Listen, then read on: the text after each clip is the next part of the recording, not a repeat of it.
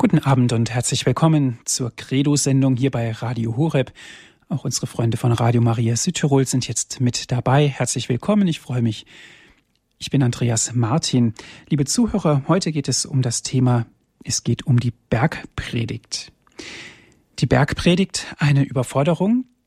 Diese Frage stellen wir uns, denn die Bergpredigt ist eine Predigt des Jesus von Nazareth, die das Matthäus-Evangelium des Neuen Testamentes als seine Lehre überliefert. Und nun, wie das auch immer so ist, wenn es sich um Lehren handelt, wird immer wieder gefragt, ja, ist das denn eine wahre Lehre? Ist das denn eine Lehre, die auf mich zutrifft oder darf ich da auch was Gegenteiliges sagen? Wir werden heute darüber sprechen und zu Gast bei uns ist Herr Dr. Hans-Martin Lochner. Er ist uns aus Königsdorf zugeschaltet. Grüß Gott, Herr Dr. Lochner. Ja, grüß Gott, Herr Martin. Liebe Zuhörer, ich darf Ihnen Herrn Dr. Lochner vorstellen. Herr Dr. Lochner hat ein sehr bewegendes Leben. Er war 31 Jahre verheiratet. Sie haben Kinder und Enkelkinder. Dr. Lochner ist zum Diakon geweiht worden und im Jahr 1982 erkrankte die Gattin von Herrn Dr. Lochner sehr schwer und starb dann im selben Jahr. Er hat dann das Theologiestudium aufgenommen in Benedikt Beuren und ist dann im Jahr 1987 zum Priester geweiht worden. Herr Dr. Lochner, wenn wir über die Bergpredigt sprechen, ich habe es vorhin angedeutet, es ist eine Lehre von Jesu. Sie haben Theologie studiert, Sie sind Priester geworden, zuvor waren Sie Diakon. Inwieweit ist denn für Sie die Bergpredigt ganz fundamental in Ihrer Ausbildung gewesen?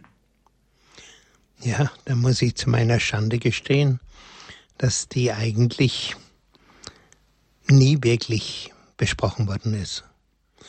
Es ist ja nicht so, dass man beim Studium einfach äh, alle Evangelien und alle Briefe äh, durchspricht der Reihe nach, äh, sondern es läuft eigentlich immer darauf hinaus, dass man einige Abschnitte oder auch bestimmte auch, sagen wir mal, schon ein ganzes Evangelium vornimmt, aber die Zeit reicht auch dafür meistens nicht aus. Also es waren ähm, immer mit Lücke.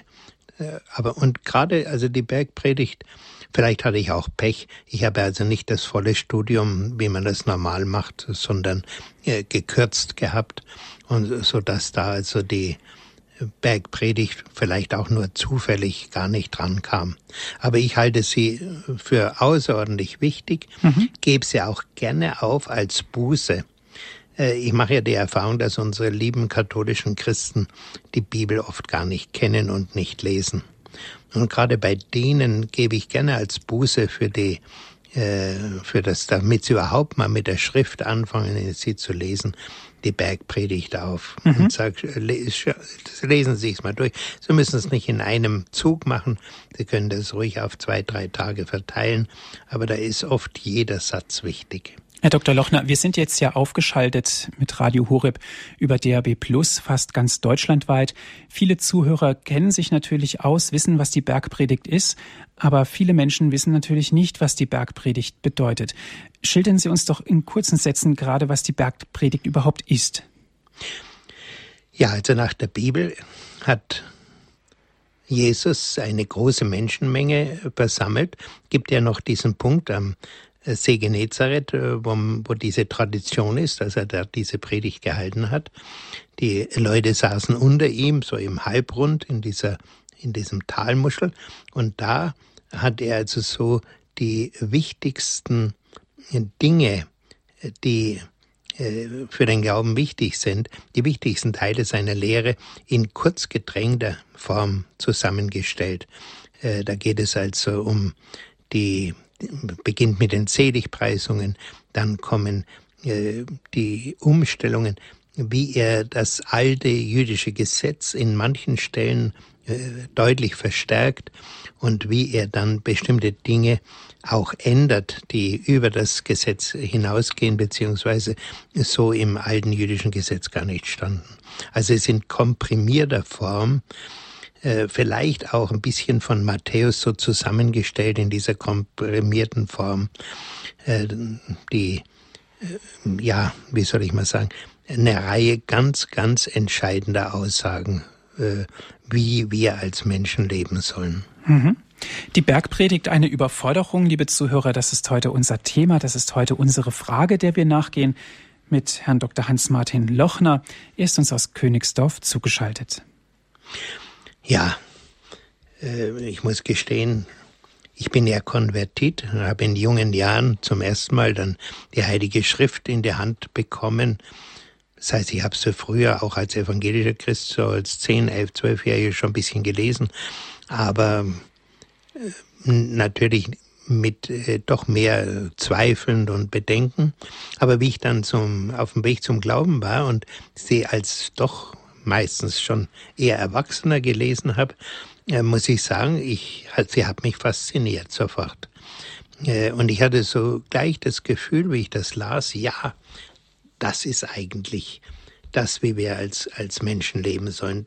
Äh, das Inner, mein Innerstes hat dem sehr zugestimmt.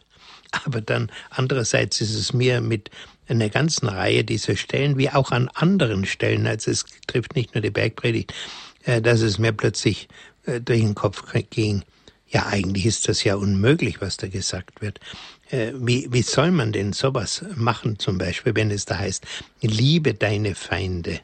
Ja, wie, wie soll ich als Mensch, denn ich da jetzt angegriffen werde, wo ich vielleicht sogar geschlagen werde oder verfolgt werde, wie, wie soll ich die Menschen jetzt lieben, die, die mir das antun? Das ist so für den normalen Menschen einfach eigentlich äh, gar nicht denkbar, dass es sowas gibt. Oder die andere Sache, die mir eben auch äh, da in die Augen stach, widerstehe dem Bösen nicht, wenn dich einer auf die eine Seite schlägt, der die Wange schlägt, halt ihm auch die andere hin. Äh, die Frage, ja, wie, wie kann ich denn in dieser Welt leben, wenn ich mir einfach alles gefallen lasse, wenn jeder mit mir machen kann, was er will? Ach ja, ein Stück habe ich ja dieses äh, Wehrlosigkeit dem Bösen gegenüber eigentlich schon in der Schule erlebt. Dass es da so manche Klasskameraden gab, die ja gefrotzelt haben, die mich geärgert haben, die äh, ja, necken wäre ja noch gut, aber wenn es eben darüber hinausgeht, ich habe dann auch gesehen, dass es mit anderen so machen, dass sie sie gequält haben. Ach ja, ich habe das auch einmal erlebt, wirklich von einem älteren, kräftigeren richtig gequält zu werden und wie er mich zu Boden geschmissen hat und mir also nach Kräften wehgetan hat. Da fragt man sich schon, ja, will der, will Jesus, dass wir uns einfach davon, von allem, was Böses in der Welt ist, einfach äh, kaputt machen lassen sollen. Äh, ich weiß auch von einer hm, Frau, einer Bekannten, wie sie eine junge Mutter war und ihre Kinder in der Schule gingen, dass sie also, sie wollte ja ihre Kinder zum Glauben erziehen, dass sie sich fragte, ja, wie soll, was soll ich da meinen Kindern sagen, wenn die also da äh, geschlagen werden, wenn sie hm, getratzt werden, wenn sie ihnen Dinge weggenommen werden. Soll ich Ihnen sagen, ja, bitteschön, jetzt lasst euch das gefallen alles? Oder wie soll man damit mit umgehen? Also das sind schon Probleme. Und dann auch dieser eine Satz, der dann auch in der Bergpredigt vorkommt, aber es sind ja viele, viele. Ich nehme nur ein paar Punkte raus, äh, um etwas Grundsätzliches zu sagen. Dieser eine Satz, also seid vollkommen, wie euer Vater im Himmel vollkommen ist. Ja, wie sollen wir als kleine sterbliche Menschen vollkommen sein? Äh, da gibt's dann bei der Bergpredigt eine Gefahr, das ist mir vorhin durch den Kopf gegangen, wo ich sagte, dass ich das auch manchmal aufgebe, als Buße mal die Bergpredigt zu lesen nämlich dass die Leute, wenn sie unvorbereitet und ohne Hilfsmittel das lesen, ähm, sagen, ach, das ist ja eigentlich alles unmöglich, das kann ich ja sowieso nicht, da lasse ich lieber die Finger davon und sie legen das Buch weg und schauen es nie mehr an. Das ist also echt hier eine Gefahr, äh, dass man sagt, ja, ich sehe mich da nicht in der Lage, nach diesen Worten zu handeln. Also weiß ich auch nicht, was sie für mich für eine Bedeutung haben sollen. Und dass ich es einfach die ganze Geschichte links liegen lasse und möglichst mich äh, nicht mehr damit beschäftige. Aber genau hier fängt das Eigentliche mit dem Christsein an. Äh, hier gilt meines Erachtens auch dieses Wort, das Jesus in anderem Zusammenhang gesagt hat. Was für den Menschen unmöglich ist, das ist möglich bei Gott.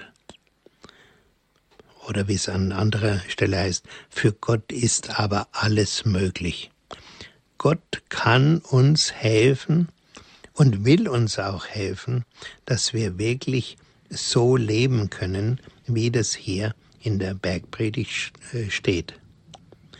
Aber um danach leben zu können, braucht es etwas, was ja den meisten von uns relativ fern ist, nämlich es braucht den Heiligen Geist. Sicherlich, äh, die meisten von uns äh, sind gefirmt worden. Der Bischof hat ihnen äh, die Hände aufgelegt, hat sie gesalbt, hat äh, ja sie begrüßt und gebetet für sie, dass sie mit, mit dem Heiligen Geist erfüllt werden sollen. Aber das ist oft, würde ich sagen, wie ein Guthaben, das auf unser Bankkonto eingezahlt worden ist, von dem aber die meisten nie Gebrauch machen. Das ruht schön als Sparbuch oder so, als Konto, aber es wird nie abgehoben. Und das äh, ist ein großes Problem in der Kirche, dass also der Heilige Geist zwar sozusagen sakramental äh, geschenkt wurde, dass er aber nicht praktisch ins Leben gekommen ist.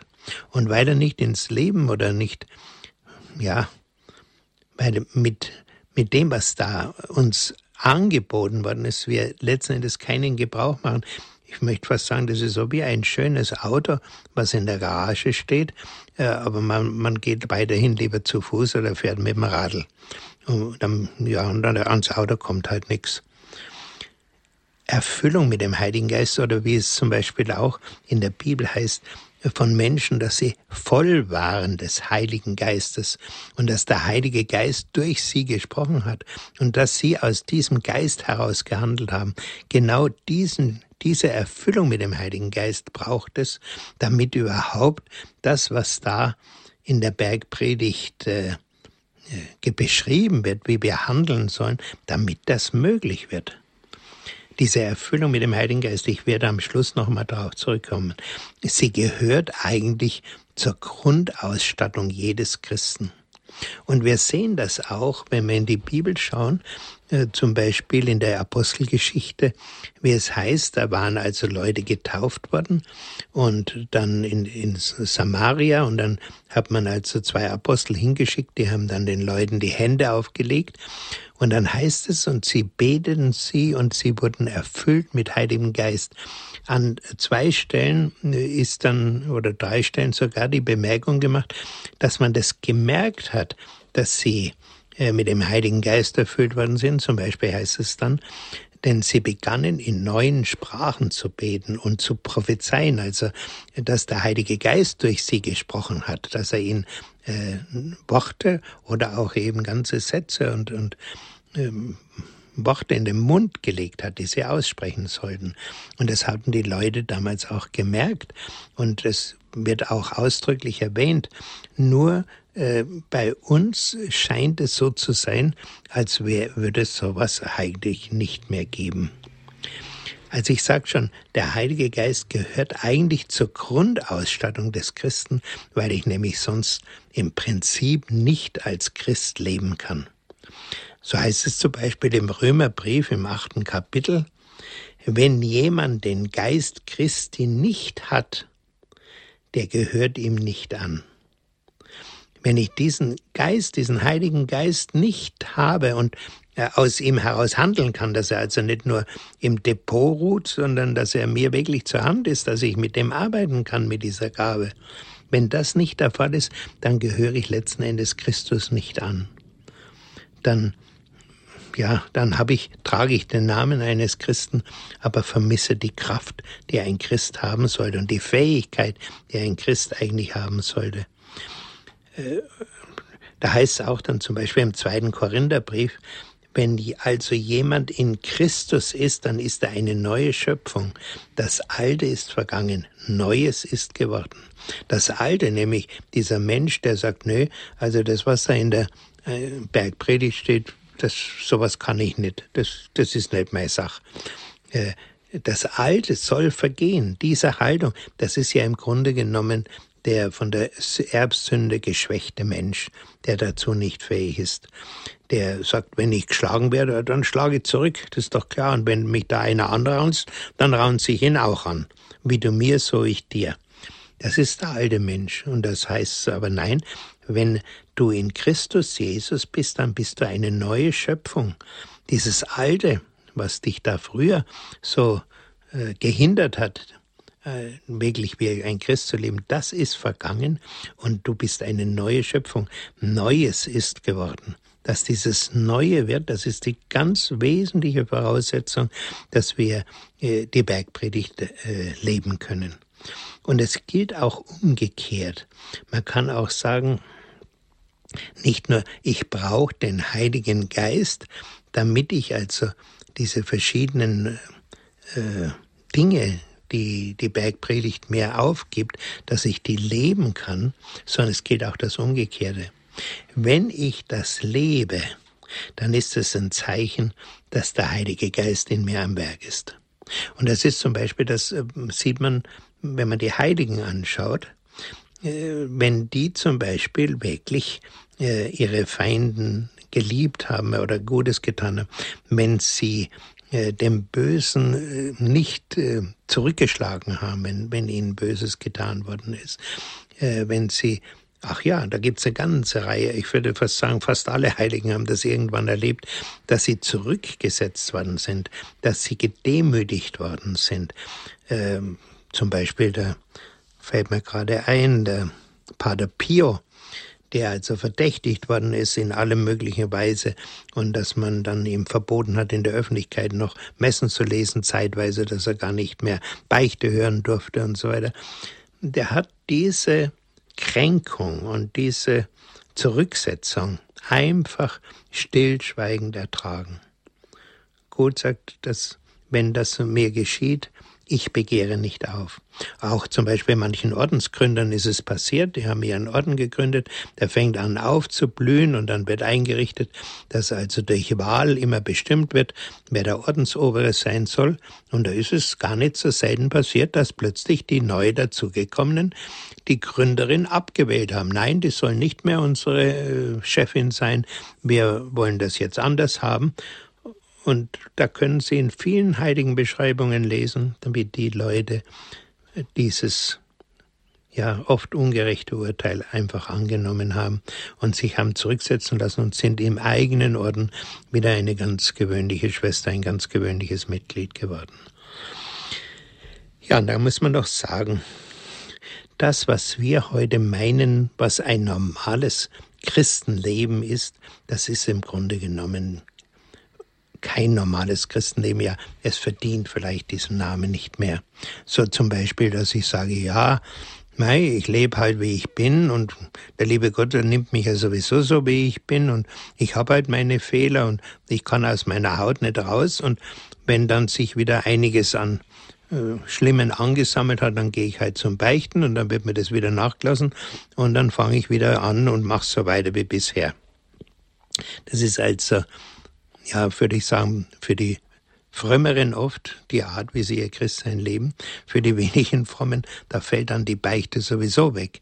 Und die leben überhaupt nur noch so, wie sie es für richtig halten und sagen, ja, ja, ich bin ein katholischer Christ. Ich habe heute gerade wieder korrespondiert mit einer katholischen Bundestagsabgeordneten, die auch sagt, ich bin ein gläubiger katholischer Christ, aber mit vielen, was die Kirche sagt, bin ich nicht einverstanden und das mache ich anders. Das, das ist heute eine weit verbreitete Form, dass man meint, man kann sich seinen Glauben selber zurechtmachen. Das alles, muss man sagen, hat mit dem wahren Christsein überhaupt nichts zu tun. Das Christsein fängt da an, wo ich mich wirklich neu für den Heiligen Geist geöffnet habe, wirklich gebeten habe darum, dass er mich neu erfasst. Oder wie es an einer Stelle ja wörtlich in, im Evangelium heißt, dass ich diese Taufe im Heiligen Geist erleben darf, dass der Heilige Geist mich sozusagen durch und durch durchdringt. Äh, das, darauf käme es an. Und wie gesagt, wir wollen dann nach einer kleinen Musikpause mal weiterschauen, wie kann denn dann in der Kraft des Heiligen Geistes aussehen, wie ich mit so ein paar Kernforderungen der Bergpredigt zurechtkommen kann.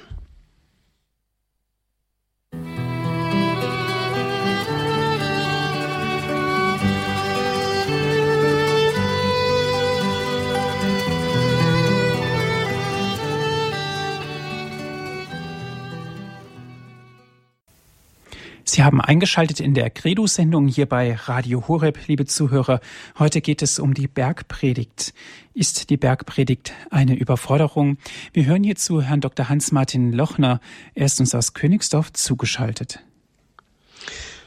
Ja, wie kann ich nun meinen Feind wirklich konkret lieben, so wie das von der Bergpredigt her gewünscht ist? Und wie es mit Hilfe des Heiligen Geistes mir vielleicht auch gelingen kann?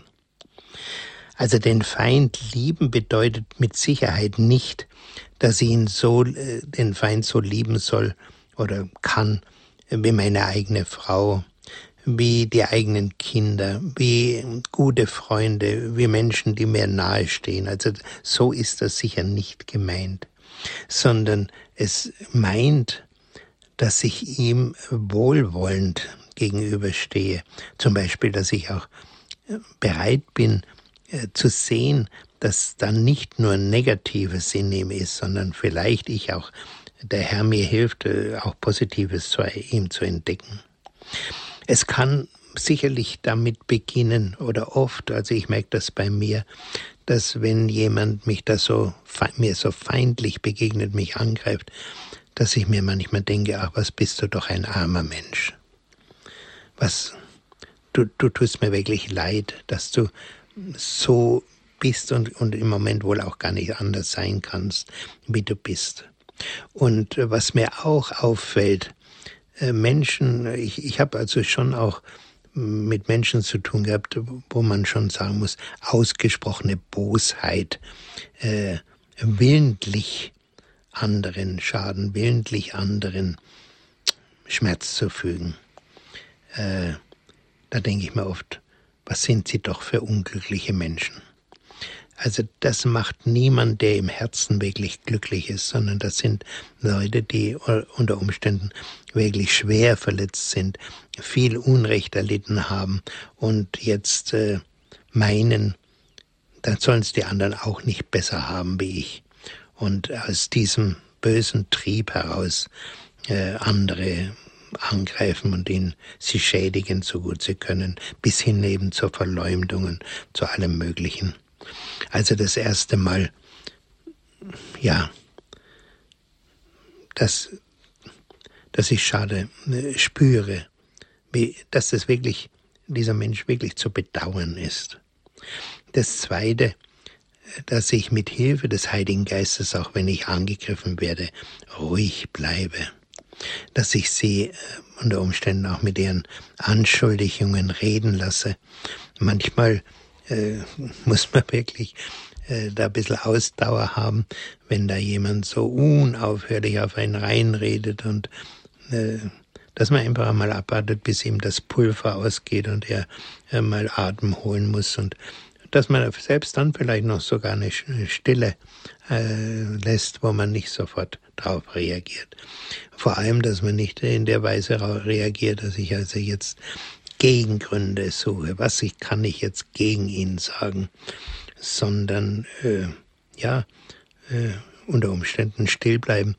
Das erinnert mich an manchen Stellen in der in der Leidensgeschichte, wo es bei Jesus heißt, und er äh, erwiderte nicht mit einem Wort oder er blieb still. Das ist diese Haltung, wo ich weiß, also da ist mit, mit Worten auch gar nichts mehr auszurichten. Da muss ich jemand reden lassen. Ich habe also sowas auch mal ganz konkret erlebt, aber ich meine, ich habe es wahrscheinlich oft erlebt, aber der eine Fall ist mir besonders in Erinnerung geblieben. Das war bei einem Seminar, wo ein Seminarteilnehmer mir hinterher, also am Abend, das war schon ziemlich spät, ich, ich wollte gerade in mein Zimmer gehen, da erwischte er mich noch und hat also mich angegriffen, was ich da alles verkehrt mache und so weiter. Und das wäre unmöglich, was ich da mache und so. Und ich habe einfach still angehört und wie er dann sozusagen am Ende war mit seinen Vorwürfen, habe ich ihm ganz freundlich gute Nacht gewünscht und dass er gut schlafen soll. Hinterher hat er mir erzählt, dass ihn das einfach umgeworfen hat. Dass die Tatsache, dass ich nicht äh, zurückgeschossen habe mich verteidigt habe, dass ihn das dermaßen ja, sozusagen aus den Latschen abkippen lassen. Er sagte, er hat lange nicht einschlafen können, weil ihm das dermaßen im Kopf rumgegangen ist, äh, dass ich so ruhig regiert hätte, obwohl er mich so angegriffen hat. Und wir sind dann übrigens gut Freunde geworden. Das war halt eine Durchgangsphase. Ein ganz, ganz wichtiger Punkt und bitte für die Hörer merkt er in euch betet für die, die euch attackieren. Das äh, steht ja auch in der Heiligen Schrift. Liebe deine Feinde, betet für, äh, für die, die euch verfolgen. Wenn da jemand da ist, der dir Böses will. Vielleicht eben nicht nur momentan, sondern das kann ruhig eine länger dauernde Haltung sein. Beten, ihn segnen, jeden Tag. Herr, segne diesen was weiß ich, Herrn oder Frau sowieso. Gib ihr alles erdenklich Gute, was du ihr nur geben kannst. Überfülle sie wirklich mit allem Glück, das du für sie hast. Und dieses Wünschen, dieses Beten muss jeden Tag wiederholt werden. Das hat keinen Wert, es drei Tage zu machen und dann wieder zu vergessen, sondern das muss eine Dauerhaltung sein. Und ich habe in vielen Fällen erlebt, dass Menschen äh, auf einmal das Verhältnis zu solchen Menschen besser geworden ist. Ich habe oft auch den Herrn gefragt, Herr, zeig mir bitte einen Weg, wie ich dem anderen irgendwie entgegenkommen kann. Äh, tut Gutes denen, die euch hassen, sagt der Herr. Ihnen Gutes tun. Äh, Paulus sagt mal an einer Stelle, dann ladet ihr feurige Kohlen auf sein Haupt. Das heißt, äh, irgendwann kann der äh, seinen Hass oder sein das Böse nicht mehr weiter, wird er nicht mehr fähig in, in dieser Weise weiterhin dich anzugreifen, dir Böses zu tun, wenn du das Böse mit Gutem vergiltst oder wie Paulus auch sagt, überwindet du das Böse durch das Gute. Also das, ja, ich habe das zum Beispiel in einem Fall, man wird ja immer wieder erlebt man ja, dass man angegriffen wird und dass man Feinde hat.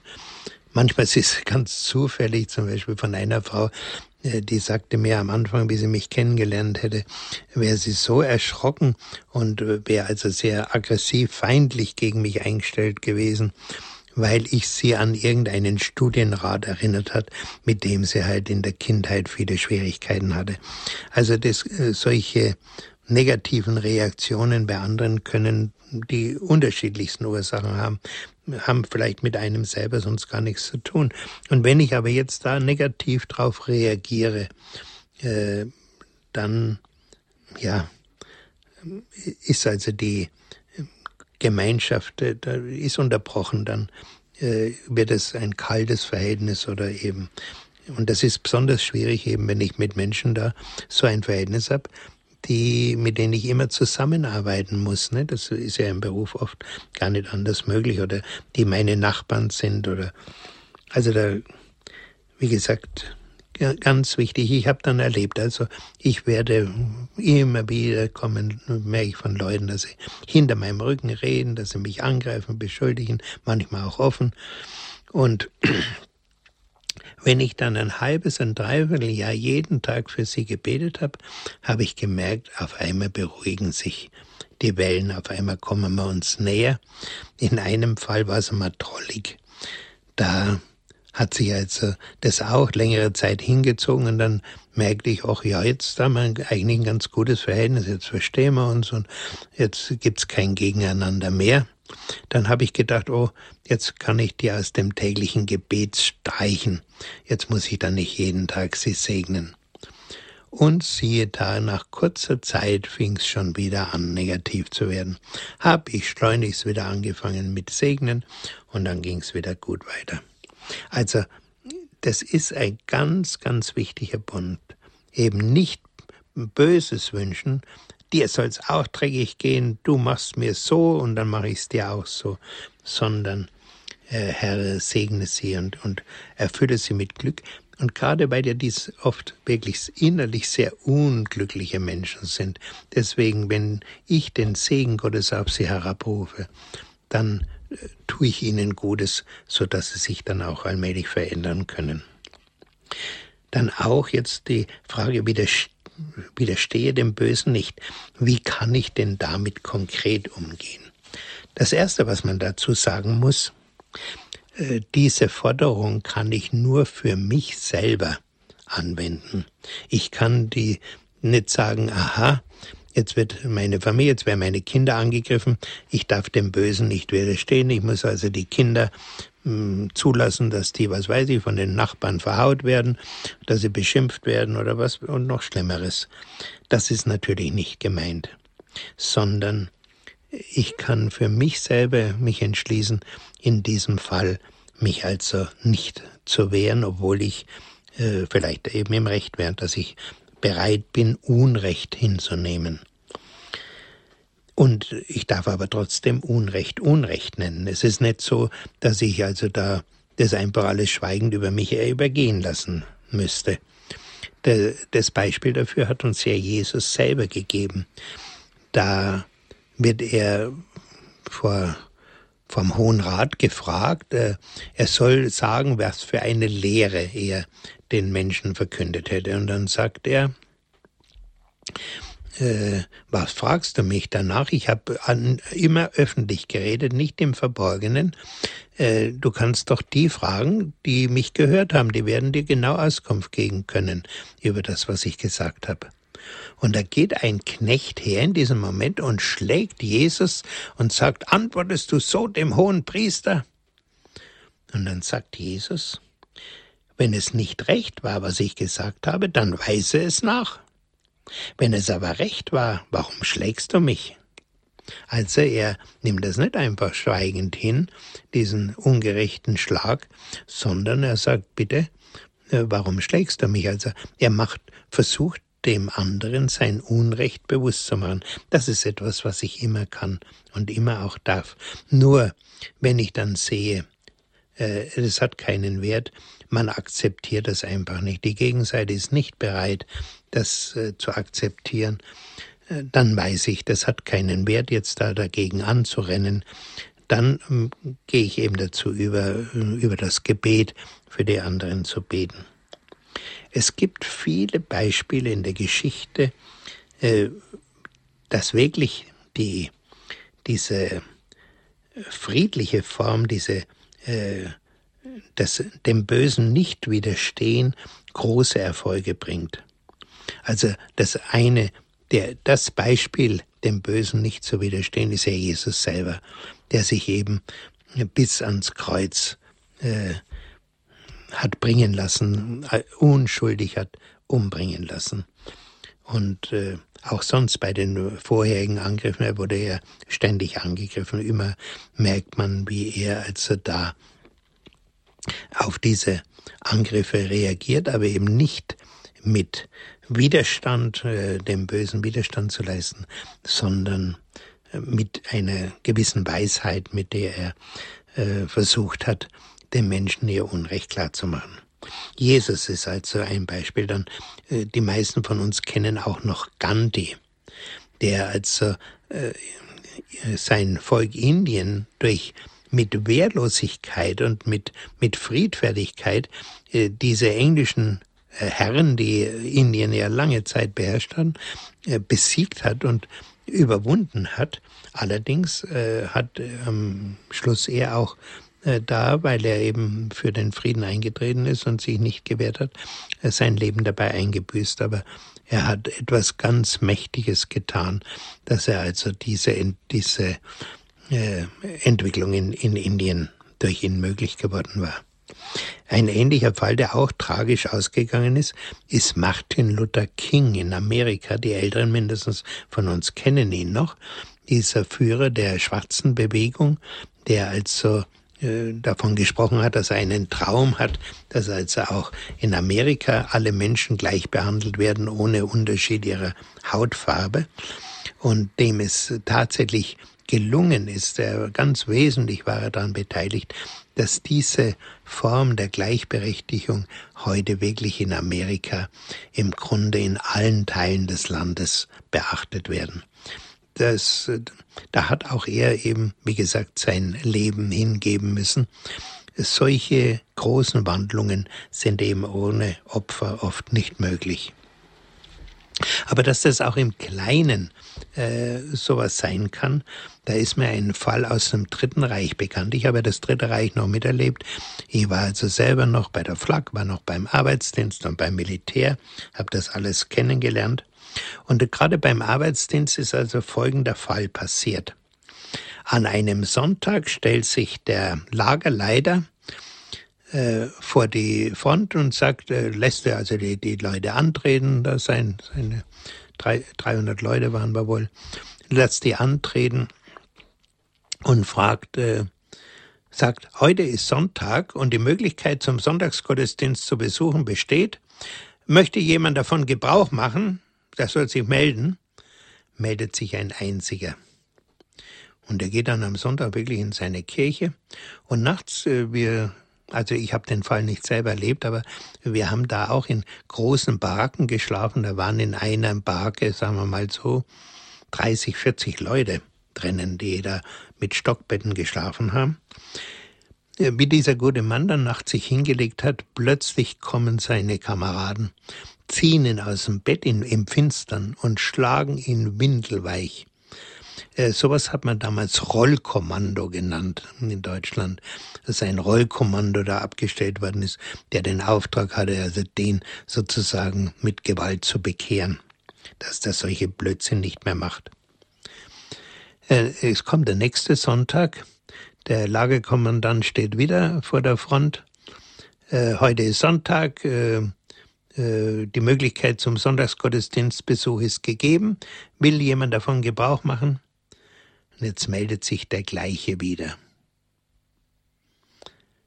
Und von dieser Stunde an, er geht dann in Gottesdienst, und von dieser Stunde an hat er nichts mehr von den Kameraden zu befürchten gehabt. Im Gegenteil, die haben Achtung vor ihm bekommen, dass einer, der dermaßen, dem man dermaßen heimgezahlt hat und das Unrecht äh, Böses ihm getan hat, dass der bei seinem ja, Vorsatz bleibt, dass er auf seinem Weg bleibt, dass er nicht abzukriegen ist. Wenn solche Dinge passieren, da wendet sich oft das Blatt und die, die Meinung über einen anderen ändert sich, dass man einfach sieht, der steht zu dem, was er für richtig hält. Das ist vielleicht überhaupt äh, ein großes Problem, dass viele Menschen heute bei uns nicht mehr sehen, dass wir zu dem stehen, was wir eigentlich als Christen sagen, dass wir es für richtig halten, dass wir sozusagen den Herrn ständig verraten. Und deswegen, ja, wir sind in dem Sinne dann Salz, das Schal geworden ist, wie der Herr sagt, und das deswegen von den Leuten zertreten wird. Äh, in dem Moment, wo wo ein, einer dazu steht und auch der Leid der in Kauf nimmt, dass er angegriffen wird, dass er lächerlich gemacht wird, wenn er dazu steht und liebevoll bleibt, nicht bösartig und nicht bitter bleibt, wird, sondern das wirklich im, im Geiste Jesu dieses Unrecht, was ihm da zugefügt wird, erträgt. Da fangen die Menschen an und kommen zum Fragen, was ist mit dem los? Warum ist er anders wie die anderen? Ja, und noch ein letzter Punkt dazu. Das ist so wichtig, dieses Widerstehet dem Bösen nicht, weil nur so der Teufelskreis des Bösen durchbrochen werden kann. Und diesen Teufelskreis des Bösen, den sehen wir heute so weit verbreitet. Äh, äh, das typische Beispiel, was wir ja fast täglich vor Augen haben, ist die Sache zwischen Israel und den Palästinensern. Kaum werden, also es sind ein paar Israelis umgebracht worden, sofort starten die, die Bomber und äh, bringen drüben äh, Leute um. Äh, also, wie du mir, so ich dir. Im Übrigen muss man dazu sagen, äh, dieses Wort, was Jesus zitiert, hm, Aug um Auge, Zahn um Zahn. Das ist eigentlich nicht äh, ein Wort, äh, was also die Rache äh, rechtfertigt, sondern es ist ein Wort, was die Rache beschränkt. Schon das Alte Testament sagt also gut, wenn du da einen Zahn ausgeschlagen bekommen hast, dann darfst du bei deinem Gegner auch nur einen, aber nicht zwei oder gar das ganze Gebiss einschlagen. Es ist eine Begrenzung, dass, dass die, die Rache nicht so ausufert. Aber wir kennen das ja auch vom, vom Zweiten Weltkrieg her. Ne? Da sind zwei, drei deutsche Soldaten von, von ähm, Aufständischen irgendwo heimtückisch erschossen worden. Jetzt sammelt man in der ganzen Gegend die äh, äh, Zivilbevölkerung ein und bringt sie um. Ja, kennen wir eine ganze Reihe solcher Fälle, aber auch umgekehrt. Ich habe einen Fall, hat sogar der Bayerische Rundfunk damals dokumentiert, als sich das äh, Kriegsende wieder mal gejährt hat, war ein ganzer Tag Sendung im Bayerischen Rundfunk, wurde auch erzählt, ein amerikanischer Offizier fährt, glaube ich, der, im Donaubereich äh, hier bei uns Niederbayern äh, in eine Kleinstadt ein, ein Schuss kommt und der Offizier ist tot. Und jetzt äh, hat man in der Umgebung sämtliche deutsche Soldaten, die, die dort zum Teil schon eben auf der Flucht waren oder versprengte Soldaten waren, hat man eingesammelt, hat sie alle ohne Federlesens alle erschossen. Also diese Form äh, ist furchtbar. Und es ist wirklich ein, ein Werk des Bösen. Der Böse möchte, dass wir immer wieder Rache nehmen an den anderen. Und äh, er kann gar nicht genug Blut da sehen. Je mehr, desto lieber ist es ihm. Deswegen widersteht dem Bösen nicht. Und zuletzt noch kurz, ja, aber wie steht es dann mit dieser Frage, seid vollkommen, wie euer Vater im Himmel vollkommen ist? Der Hintergrund ist, wir sollen mit der Hilfe des Heiligen Geistes Gott von Tag zu Tag ähnlicher werden. Dass der Heilige Geist uns erfüllt, uns ähnlich Jesu macht, dieser Heilige Geist ist ja zugleich der Geist Jesu. Das ist der Geist, aus dem heraus Jesus gehandelt und gelebt hat. Und der soll uns erfüllen. Das ist das, was der Herr möchte, wie unser Christsein aussieht. Ja, äh,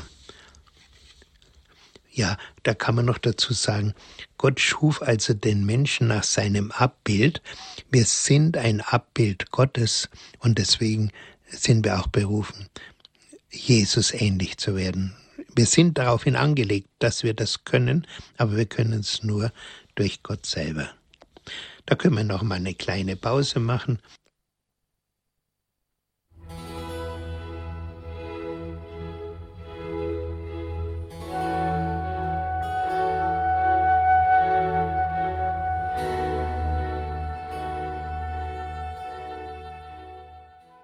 Bergpredigt, eine Überforderung, liebe Zuhörer. Darum geht es heute in unserer Credo-Sendung hier bei Radio Horeb.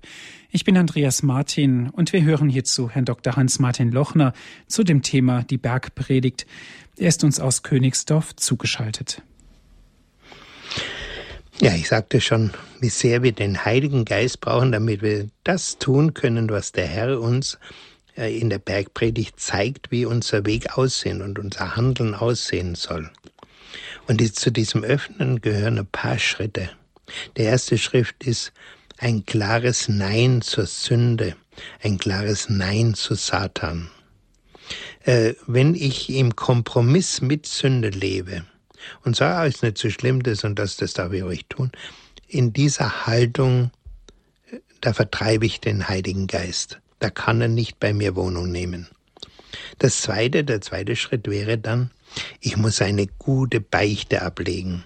Am besten eine Lebensbeichte. Und es gibt ein paar Hindernisse für den Heiligen Geist, zum Beispiel, wenn ich mich mit der Esoterik eingelassen habe, aber mit Okkultem, so wie das heute weit verbreitet ist, wenn ich äh, unversöhnt bin, äh, wenn ich Bindungen und Belastungen aus der Vergangenheit mit mir, schwerwiegende Belastungen mit mir herumtrage, das sind Hindernisse, das müsste im der Beichte und im Beichtgespräch aufgearbeitet werden. Der dritte, dass ich dem Herrn wirklich mein Leben schenke, dass ich Herr, sage, Herr, ich will nicht mehr meinen Willen tun, sondern den deinen. Bitte sei du der Kapitän meines Lebensschiffes. Gib du die Richtung an. Und wenn ich diesen Schritt dann vollzogen habe, dann kann ich wirklich aus ganzem Herzen beten, komm, Heiliger Geist, und erfülle mich. So wie wir das ja auch in den schönen pfingstlichen Liedern, komm, Schöpfergeist, kehr bei uns ein, oder wie viele andere Heiliggeistlieder es heute gibt. Äh, unterstützend kann da wirklich helfen, wenn auch da andere mit Handauflegung für mich beten, dass ich mit dem Heiligen Geist wirklich erfüllt werde. Gerade dieser Schritt hat sich also oft als sehr wirksam und wichtig herausgestellt. Und äh, schließlich noch ein Hinweis, äh, wenn Sie so einen Weg gehen wollen, da gibt es Hilfen, zum Beispiel bei der äh, Erneuerung im Heiligen Geist, bei der Geschäftsstelle. Äh, da gibt's äh, die DVDs Leben aus der Kraft des Geistes. Kosten 59 Mark 90, lohnt sich aber die Anschaffung. Oder es gibt auch das Themenbuch, das kostet 99, wo diese Vorträge drinnen stehen, damit man wirklich in, in, in diesen, äh, ja, wie soll ich sagen, diese en, entsprechende Unterweisung bekommt, um diese Schritte alle gut zu tun. Und da gibt's auch ein Teilnehmerheft für 55, was einem auch da dabei hilft. Und wenn Sie diesen Weg nicht unbedingt gehen wollen, dann können Sie auch noch über meine Webseite gehen, multimedia.gottlebt-lebt.de äh, Multimedia. Wie gesagt, das sind äh, die, das ist Seminar, wie ich selber auch schon gehalten habe, Erfüllung mit dem Heiligen Geist, das können Sie dort finden und können sich's anhören. Und diese Angaben finden Sie auch beim Hörerservice. Ich habe sie da schon hinterlegt, so dass wenn Sie das jetzt zu schnell war, können Sie sich da gerne erkundigen und bekommen auch da diese Hinweise. Ja, das wäre so in Kürze ein paar Hinweise gewesen, dass wir wirklich mit der Bergpredigt leben können.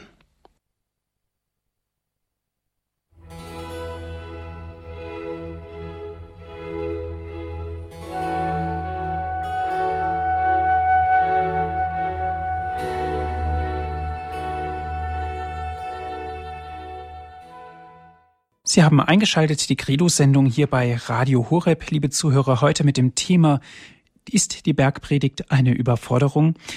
Wir sind im Gespräch mit Herrn Dr. Hans-Martin Lochner. Er ist uns aus Königsdorf zugeschaltet. Herr Dr. Lochner, eine erste anonyme Hörerin darf ich begrüßen. Guten Abend.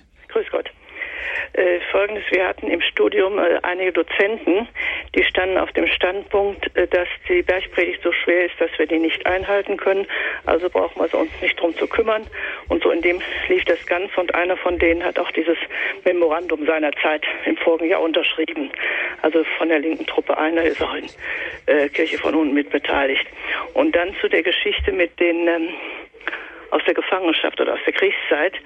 Dazu kenne ich eine schöne Geschichte. Da ist also ein jemand, der kann nichts Schönes sehen und kommt dann eines Tages in der Wüste oder in einer Oase an der Palme vorbei, die sehr schön ist.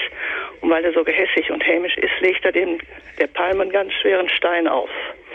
Und als er nach vielen, vielen Jahren wiederkommt, sieht er eine wunderschöne Palme und die senkt sich dann zu ihm und sagt, ich danke dir, deine Last hat mich stark gemacht. Dadurch, dass er dass sie diesen Stein hochheben musste, hat sie solche Wurzeln geschlagen, dass sie nachher zur schönsten Palme wurde.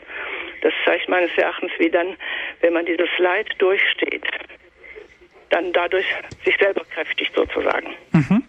Gut, danke schön, Herr Dr. Lochner. Das ist ein sehr gutes Bild, was diese Dame zum Ausdruck gebracht ja. hat. Ja, deswegen lässt es ja wohl Gott auch manchmal zu, dass uns solche Situationen passieren, weil er uns stark machen will. Aber auch das, was Sie vorhin gesagt haben, hat mich äh, sehr genau hinhören lassen, dass man eben sagt, ja, das kann man sowieso nicht einhalten, da brauchen wir uns nicht mit beschäftigen.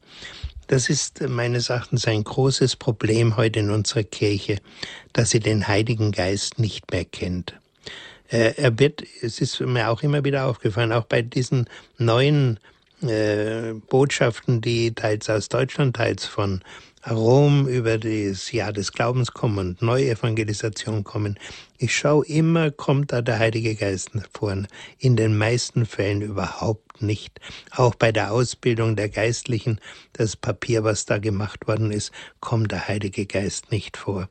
Ich finde das furchtbar, dass man die wichtigste Kraft, durch die überhaupt nur Neuevangelisation möglich ist und Bekehrungen möglich sind, dass die nicht mehr bei uns gewusst wird. Und dass man meint, naja, Beichtpredigt, das kann man eben nicht. Äh, ist überhaupt äh, beim Theologiestudium, auch heute habe ich wieder einen Brief gekriegt von jemand, der Theologie studieren möchte. Und er sagt, er hat so Angst, wenn er Theologie studiert, dass er Dinge zu hören kriegt, die also seinen Glauben belasten. Und deswegen zögert er, er möchte Priester werden, aber er zögert noch und fragt er schon an, was er wohl machen soll und wie er wohl eventuell doch noch zu einem guten Priester äh, Theologiestudium kommt. Das sind also bei uns wirklich äh, sehr tragische Dinge heute. Mhm. Also danke für diese zwei Hinweise. Es geht weiter mit einer nächsten Hörerin. Guten Abend.